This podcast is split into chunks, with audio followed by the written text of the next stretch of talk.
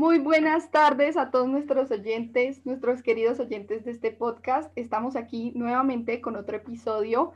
John y Jackie ya nos conocen, pero hoy tenemos a un invitado muy especial para el tema del que les vamos a hablar el día de hoy. Él es el experto en finanzas y en economía que nos va a hablar de finanzas descentralizadas y queremos que él se presente y nos cuente un poco eh, pues de su trayectoria, de su conocimiento y arrancamos después con el tema. Mucho gusto, buenas tardes.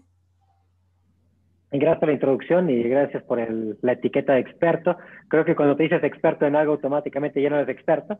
Eh, pero bueno, yo he trabajado años en, mercados financieros, desde 1998. Para muchos de los oyentes va a parecer la prehistoria, para otros no tanto, pero empecé a trabajar en casas de bolsa, de bancos, en trading de bonos, acciones, opciones, forex, eh, derivados plain vanilla, exóticos, todo ese tipo de cosas. En el 2012 terminé de trabajar en bancos, básicamente demasiado estrés, demasiado eh, riesgo asimétrico en cuanto a lo que percibes contra lo que arriesgas en cada, en cada día, ¿no? Yo lo hacía en mi último puesto corporativo head trader de divisas para un, para un banco de inversión. Entonces decidí empezar esta empresa que se llama Consultix. Y Consultix ha cambiado su approach en los últimos años. Iniciamos dando consultoría a bancos y casas de bolsa en cómo tener una mejor gestión de su operación de divisas. Y en 2018 creamos una empresa en paralelo que se llama Blockchain Revolution, Blockchain Revolution lo que hace es precisamente todo lo que tenga que ver con términos de blockchain, smart contracts, eh, muy metidos en, todo el tema de crowdfunding. Pues en su momento creamos nuestro token, este, hemos asesorado a otras empresas en hacer tokens, tanto security tokens como utility tokens en Ethereum y con el RC20 y otros este, protocolos que existen en, en la red de Ethereum con lo que aprendimos buenas y malas experiencias, ¿no? Hicimos un IO en, en China, otro en Singapur, nos fue mal, aprendimos a la buena y a la mala. con todo eso eh, giramos un poco el concepto de Consultix y ahora lo que hacemos es un tipo de banco de inversión que asesora pequeñas y medianas empresas, hace cómo hacer crowdfunding regulatoriamente aprobado en Estados Unidos principalmente, porque el marco regulatorio es muy sencillo de entender y muy claro.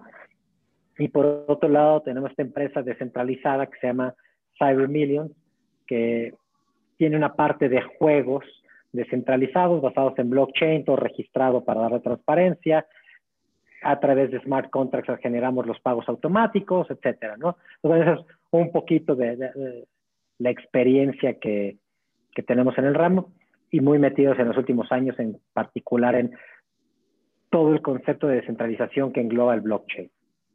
No, pues genial, eh, un poquito no, para mí es bastante y definitivamente experto, mm, caes dentro de mi categoría. Experto. Pero bueno, muchas gracias por esa presentación, súper presentación. Y ahora vamos a empezar con el tema que es, como ya sabemos, finanzas descentralizadas y para eso John nos va a dar la introducción. Bueno, sin duda alguna tenemos una persona con una experiencia impresionante. Tenemos ya más de 20 años de carrera, eso ya es algo de que hablar, pero no es hasta el 2010-2009 que se abre esa brecha de la tecnología descentralizada, porque es donde se empieza a utilizar la criptomoneda más famosa y, la primera que dio el primer paso, que es el Bitcoin, donde se utilizó el blockchain y donde se utilizó eh, toda esa tecnología para adentrarnos más, ¿por qué por favor no nos explicas cómo empieza, cuáles son los orígenes de esa DeFi, eh, finanzas descentralizadas, y qué es el blockchain? Pues bueno, son dos preguntas muy diferentes, pero básicamente la coyuntura que crea y da origen al Bitcoin y con ello al blockchain es la crisis bancaria del 2008 de las hipotecas en Estados Unidos la desconfianza en sistemas centralizados que llegan a rescatar no los gobiernos y que dependen que nadie sabe qué está pasando en sus, eh, en sus estados financieros, ¿no? En su balance sheet. En particular, en ese momento, todo el tema de la oscuridad en cómo habían financiado y refinanciado los, eh, las CMOs, obligaron y que hicieron que esta persona con el seudónimo de Satoshi Nakamoto creara algo que pensó que iba a ser 100% diferente, que no dependía de nadie.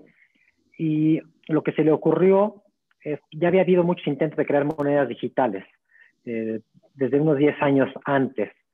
Y no vamos a entrar en toda esa historia porque si no vamos a dormir a más de uno, pero la criptografía que está atrás de, eh, del blockchain y de las monedas digitales ya tenía grandes avances. ¿Qué fue lo que hizo que Bitcoin sí pudiera subsistir y que no?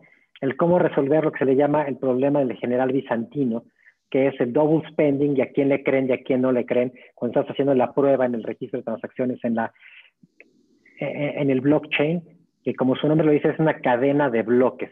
Cada bloque contiene información de las transacciones que pasaron por ahí y una vez que se cierra el bloque se le embona el siguiente, pero este bloque siguiente tiene información del predecesor. Entonces, una parte vital del blockchain es que después de cierto número de bloques, se considera que ya es inhackeable. De hecho, muchos de ustedes habrán visto que cuando hacen alguna operación en Bitcoin, por ejemplo, no te la confirman hasta que no tienes cierto número de bloques de confirmación. Esto significa que ya pasó un bloque, que ya le cayó otro encima y el tercero, y eso se considera, en algunos lugares es cuatro, en otros lugares son seis. Después de eso se considera que el poder de computadora que se necesita para poder hackear toda la red o la base de datos distribuida es mucho más grande que el beneficio de poder reversar esas transacciones, con lo cual se considera que ya es imposible, ¿no? Eh, ¿Y qué significa blockchain aparte de estos cubos de datos o bloques de datos que se entrelazan? Pues pensemos de una forma muy práctica que es tener transparentemente accesos todos a la información que es inhackeable, inalterable y que perdura a lo largo del tiempo, sin, siendo muy transparentes, pero sin dar, por ejemplo, los nombres. Hablemos de una cuenta bancaria, si ustedes tienen en, digamos, Santander, y para entender la diferencia con el mercado centralizado y el descentralizado, para adentrarnos un poquito al, al decentralized finance, Santander es centralized finance, ¿por qué? Porque está centralizado y tú confías en lo que te dice Santander de esta base de datos, que es tu estado de cuenta con ellos, y si ellos te dicen, oye, hay un cargo de 100 pesos y tú rechazas, eres tú contra el banco, ¿no? No hay una forma de decir, mira, aquí tengo una prueba de que no es cierto. Ellos se vuelve un poder central. La diferencia con el descentralizado, que es donde radica el, tanto el poder de, de Bitcoin, blockchain y ahora de todo el movimiento tan fuerte denominado DeFi, es el poder demostrar con hechos que no hubo una transacción ahí porque tu clave o tu este, llave no fue usada. Y que si tú le debes dinero a alguien, puedes decir, oye, yo te demuestro que te pagué en tal fecha e incluso puedes tú entrar a su cuenta sin ver y sin poder mover nada y decir, mira, en tu cuenta aquí demuestro que entró el dinero y tú se lo pagaste a alguien más. ¿A quién? No lo sabes. Pero esa transparencia no la tienes con, con el banco actualmente, ¿no? Claro, perfecto. Entonces, hablamos de, de, Satoshi Nakamoto, que es el creador de esta moneda anónima completamente. Hablamos de blockchain, que es para mí, yo lo diría que es como un libro contable abierto al público, en donde están todas las transacciones de cada uno de nosotros. Y pues, pues con respecto a la descentralización, sí, es importante y cómo influye el valor de la moneda al ser descentralizada. Esa es la pregunta. Y otra cosa para eh, guiar a la gente de cómo ha evolucionado tanto esta moneda. Bitcoin empieza en el 2008-2009 con un valor de un dólar. Y hoy en día está costando 13 mil dólares, si no estoy mal, más o menos, un poquito menos, hoy está bajando un poco, pero está aproximadamente. Más o menos, pero su pico máximo fue en el 2017 con un costo total de 19.900, casi 20.000 dólares. Es correcto. Entonces, ¿a qué se debe y cómo influye que sea descentralizado, porque a veces nosotros decimos, bueno, pero yo me siento más seguro porque en el banco tengo la plata, no me está subiendo como el Bitcoin, pero si alguien me la roba, me responden. Lo que pasa es que con Bitcoin para que te la roben es imposible porque el blockchain es inhackeable, por así decirlo. Bueno, es que tocaste demasiados puntos, Arturo. Este, podremos pasarnos horas, no sé cuánto tiempo tengamos para el podcast, pero eh, un punto importante del por qué una criptomoneda pueda subir en precio o no es su función, ¿ok? O sea, su use case, y otro la escasez, ¿no? Eh, que Bitcoin precisamente tiene esos dos factores, por eso es el estandarte de las criptomonedas. Aparte que fue la primera que salió, porque una, su misión principal es sí ser un sustituto del dinero, sí está descentralizar el poder de los bancos y meterlo en algo completamente externo. Ethereum no es el caso, por ejemplo, a pesar de que la mayor parte de la gente especula en Ethereum también y especula que sube. Vimos que ahorita en el principio de la pandemia Ethereum llegó aproximadamente a 140 dólares, 130, hace unos días tocó casi 400, pero el caso de uso de Ethereum es muy diferente porque está solo para pagar servicios dentro de la red de Ethereum. No así Bitcoin. Bitcoin sí está concebido como un sustituto del dinero. Entonces, ese es un tema. El otro es la escasez. Bitcoin nació con una oferta limitada a lo largo del tiempo, conocida y con reglas muy claras, incluso con lo que le llaman el halving, ¿no? De cómo la recompensa por minar bitcoins se va reduciendo y ya sabemos cuándo se van a acabar los bitcoins, ¿no? O sea, son y no 21 millones y actualmente tenemos minados 19, creo 18, 500, no estoy seguro. Mm, no me acuerdo números exactos, pero es, algo por ahí. Entonces, ese sentido de escasez es algo muy importante para crear el, el, miedo de quedarse fuera y el por qué sube. Es, por ejemplo, el oro. El oro, oro no hay ilimitado. Si hubiera ilimitado, este, pues no tendría el valor que tiene, ¿no? Los diamantes, por ejemplo, una gran parte de su valor es la escasez y el trabajo que te cuesta tener un diamante, digo, aparte de la pureza y otras cosas. Y lo otro, como decíamos hace unos momentos, el uso que tiene Bitcoin. Bitcoin sí está hecho como un store of value o algo que te guarde valor y que, como decías, pues puedas tú guardar. Yo no me atrevería a decir inhackeable blockchain se considera inhackeable, pero depende de dónde guardes tú tu Bitcoin, puedes tener riesgo. Claro, claro. Ese es un tema que me gustaría que, bueno, que, tus escuchas, ¿no? Que no se quedaran con el, yo ya tengo Bitcoin y lo tengo en un exchange, si es exchange o casa de cambio en donde tienes guardado tú, lo hackean, la historia es diferente. Tenemos historias tremendas en el mercado. Sí, sí, sí. Este, Kraken, muy importante. El canadiense, cuadriga, ¿no? Que, eh, y que otra, puedes perder tu clave y eso es peor a que te lo robaran, ¿no? Entonces hay riesgos diferentes, a pesar de que sí es importante que como una medida y una, un activo para especular brinda muchísimo atractivo a los portafolios, es importante entender que es especulativo y que es mucho más volátil que cualquier otro, bueno, que muchos de los otros activos, que en tiempos de crisis, y lo vimos, volviendo al caso ahorita en febrero, en marzo de este año, Bitcoin acaba de llegar más o menos a 10 mil otra vez, bajó casi a 4 mil y ahorita está en 13 mil, ¿no? No cualquiera tiene, es una locura.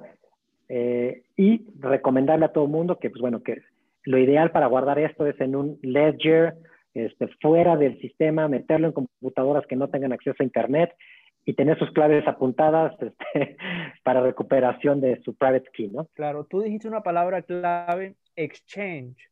Eh, ¿cómo nosotros podemos guardar esos bitcoins que tenemos, esas criptomonedas, en plataformas como Coinbase, en plataformas como eh, carteras frías, eh, todo eso? Más, más a profundidad, ¿cómo podemos tener la seguridad de tener nuestras criptomonedas eh, sin ningún tipo de, robo? Además de, Ledger, que es la USB, que nos permite tener eh, guardar los bitcoins sin necesidad de tenerlos en la nube? Pues mira, creo que algo básico es no guardarlos en exchanges, a pesar de... ¿Tú recomiendas que no los guardemos en exchange? Sí, definitivamente. A pesar de que Coinbase firmó hace poco un convenio con BitGo, que es una compañía también americana regulada, que le provee que ciertos recursos los meten en, en cold storage, que es, cold storage significa que está fuera de eh, algo que tenga acceso a Internet, ¿no? Que tú cuando tienes cualquier cosa con acceso a Internet, si entra un hacker puede encontrar por ahí tu llave o etcétera y vaciarte las cuentas. Y los exchanges son susceptibles pues, de hackeo por un lado, pero hemos visto que a lo largo del tiempo gran parte de, las fallas de los exchanges no viene por parte de hackers, viene por parte de gente interna que les da acceso. Eh, entonces, lo ideal siempre es tenerlo en un cold storage, que puede ser Ledger o cualquiera de los, o sea, hay otras herramientas similares a Ledger. Ledger es una de las famosas. Trezor, es otra. Trezor, este, que se conecta por USB y entrar básicamente en una computadora que pues, le haya checado virus, que haya checado todo, entrar al Exchange, hacer tu operación rápido y cerrarlo y no compartir tu llave privada ni tu llave pública con, o sea, tratar de ninguna de las dos, a pesar de que la pública te genera menos riesgos, la mejor forma de minimizar riesgos, como en cualquier cosa, es no contar y ser muy privado en cómo manejas tus operaciones. Claro, normalmente las que uno suele usar son las que te dan las 12 llaves. Si no estoy mal, es en Mycelium, que te da un cierto número de palabras para que tú guardes la contraseña. Esas, esas 12 palabras son tu contraseña. Pero lo que tú mejor recomiendas es que utilicemos eh, billeteras como Ledger, como Trezor, eh, que no son, no están en la nube, ¿cierto? Sí, nos abre otro tipo de riesgo y no quiero espantarlos, pero que si tú pierdes eso es, es muy difícil. Eh, idealmente, estas palabras que tú mencionabas ahorita, que se llaman palabras semilla, hay que tenerlas guardadas y apuntadas eh, en dos lugares diferentes. En algunos lugares sí te permiten volver a acceder a tus fondos si perdiste tuyo, tu dispositivo USB y restablecer incluso tus activos. El tema es que si tú pierdes, nadie te puede ayudar, ¿no? Hemos todos sabido de, incluso este canal muy famoso de noticias en Estados Unidos, CNBC, sacó hace, no creo si unos 12 o 14 meses, un artículo en el cual habían encontrado una billetera, de, bueno, un wallet frío con más o menos un millón de dólares en Bitcoin. Hicieron la prueba, ¿no? De con hackers y todo para tratar de recuperarlo sin las palabras semilla, obviamente, imposible. Entonces, el truco, aparte de buscar guardar un lugar seguro, como cualquier billetera y cualquier eh, dinero, este, el wallet frío, es igual de importante, de hecho, más importante que las palabras semilla se guarden en dos lugares diferentes este, para no perder acceso a sus monedas. Claro. Otra pregunta que está muy enlazada con el exchange es ¿Qué es y cómo hacemos nosotros para medir el movimiento de las monedas a través de CoinMarketCap? Que es como ese, ese libro que nos permite examinar cada moneda, eh, saber en qué momento sube, saber en qué momento se baja y tener un control. ¿Cómo se pues funda y, y CoinMarketCap qué importancia tiene? Pues mira, CoinMarketCap se volvió el benchmark para estar juntando la información no solo de Bitcoin, Ethereum, de Ripple, de todas las grandes y luego incluso de todas las chicas, incluso con la actividad de los exchanges. Hace no mucho se anunció que, si mal no recuerdo, Binance eh, compró CoinMarketCap. Eh, a mí hay algo que me previene de creer demasiado en eso, es ves exchanges que luego duplican operaciones, ¿no? En algún momento todos los exchanges empezaron a convertir a USDT eh, y, a, tener el par Bitcoin con USDT. Entonces tú cada que compras Bitcoin estás vendiendo USDT, entonces están duplicando el monto de las operaciones. Y eso lleva como que a ciertas señales de qué monedas tienen más liquidez de las que realmente tienen, porque te miden doble cada operación y de qué exchanges tienen realmente. Yo invitaría a la gente a que trate de ir con los regulados en jurisdicciones mucho más transparentes y más amigables. Estados Unidos definitivamente es una opción. Este, Binance, a pesar de que ya está en Estados Unidos, es el benchmark de mercado, ¿no? Definitivamente debería de ser, yo no trabajo ahí, no podría decir, este, sí, sí metan ahí su dinero o no. Sin embargo, todo indica que es uno de los más seguros. O algunos regulados en, Europa, yo trataría de evitar los que están en China. No tengo nada contra China, no soy Trump para decir nada de que si los chinos o no, pero nada más. China, China, China. No, pero nada más el tema de soporte y de lenguaje es un reto.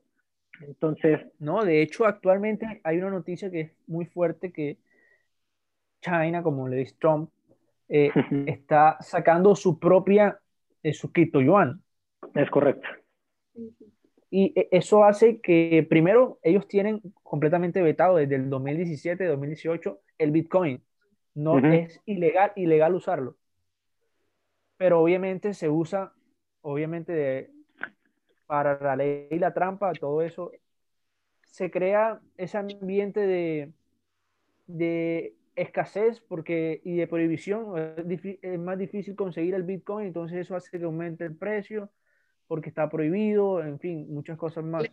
Pero el cripto yuan es una alternativa de, de, China, tengo entendido que lo están preparando en el 2014 y, y, es una alternativa de China para hacer frente a todo lo que tiene que ver con las criptomonedas y ellos poder meter su poder, es decir, su, su infraestructura, todo su, todo su calibre, porque el cripto yuan lo que hace es que el poder de China se aumente. Sí, ahí digo, puede ser debatible. Este, creo que una moneda digital creada por un gobierno viola muchos de los principios elementales que debe de tener la parte de blockchain y centralizada, que es que no hay una gran contraparte atrás, que es de la gente y de poder la gente, ¿no? Creo que es una medida de control, eh, porque entonces puede seguir que está haciendo todo, de todas las personas.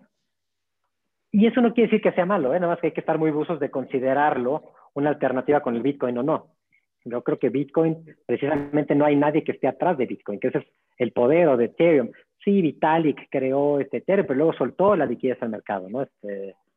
Yo creo que aquí las teorías de conspiración, de Illuminatis, de todo eso que controlan el mundo, que tienen el poder, eh, el 1% tiene el 99%, en Bitcoin eso no está. A pesar de que hay un porcentaje muy pequeño, entre esos los que comenzaron al principio, los hermanos Wilkerson, que son de los que más tienen Bitcoin, porque cuando empezó compraron a grandes cantidades y los tienen haciendo holding, o sea, manteniendo, manteniendo la moneda, esperar a que suba y aumente, y que aumente el precio y venderlo.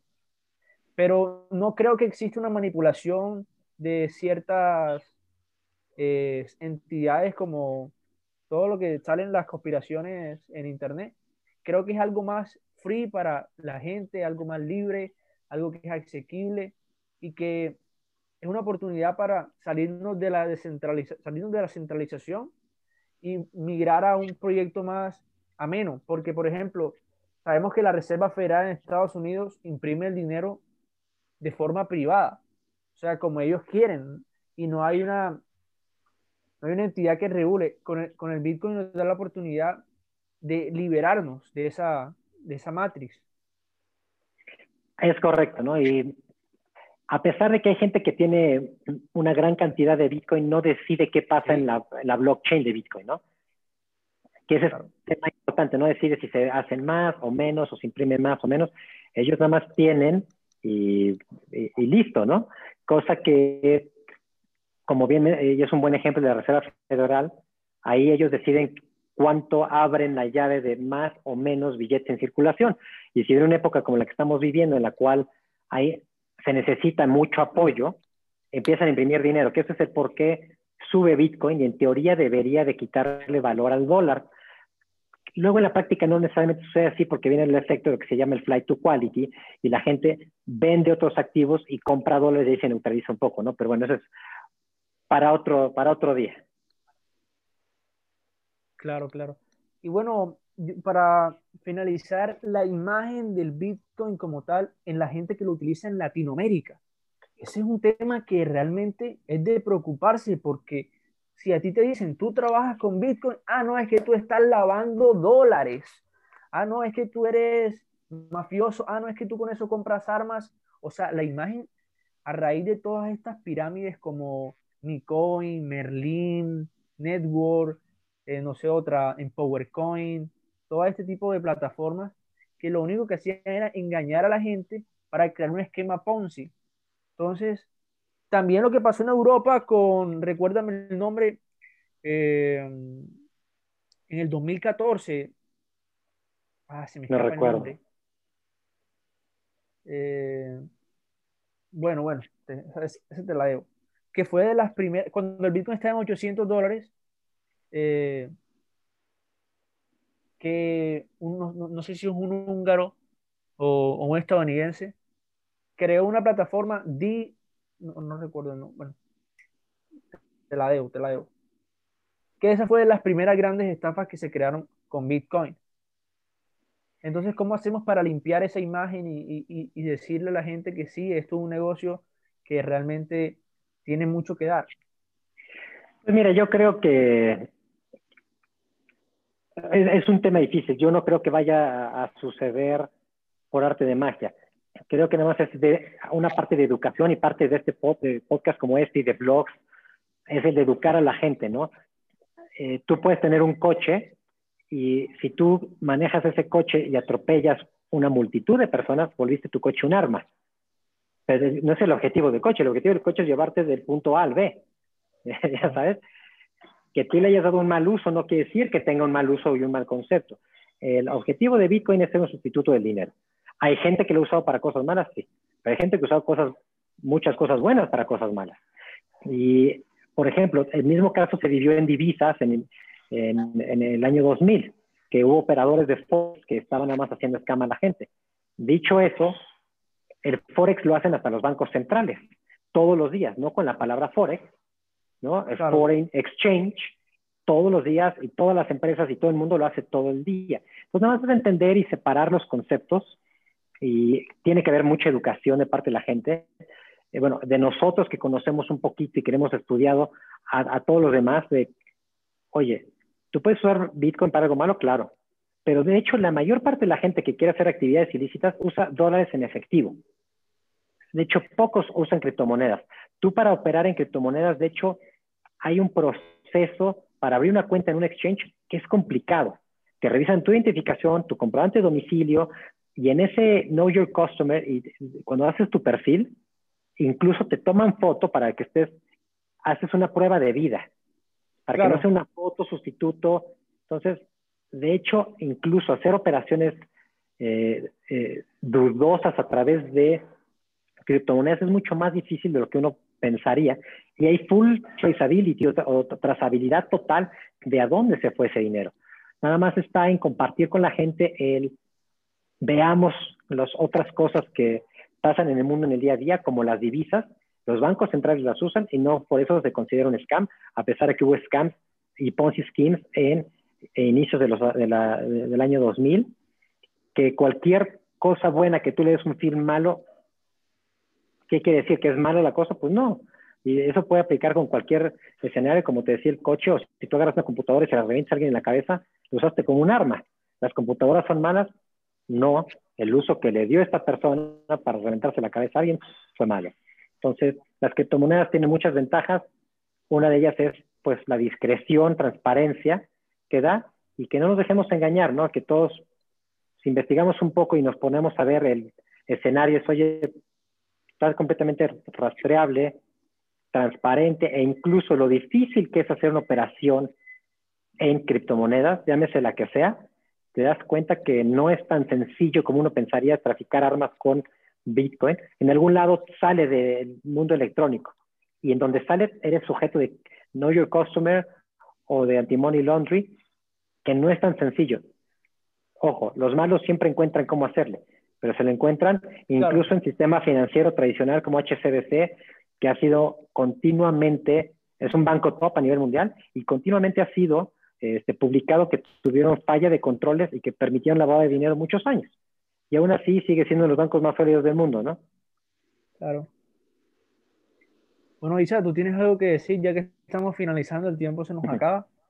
Sí, no, la verdad, mi aporte es que aprendí bastante en este podcast. Qué bueno. Muchas gracias por toda la información y yo creo que si nos queda una enseñanza, sobre todo en la parte final, pues es eso, que tratemos de, investigar, de conocer la verdad, la realidad de las cosas y no quedarnos como en lo que dicen, lo que hablan otras personas que de pronto no son expertas en el tema como nuestro experto de hoy.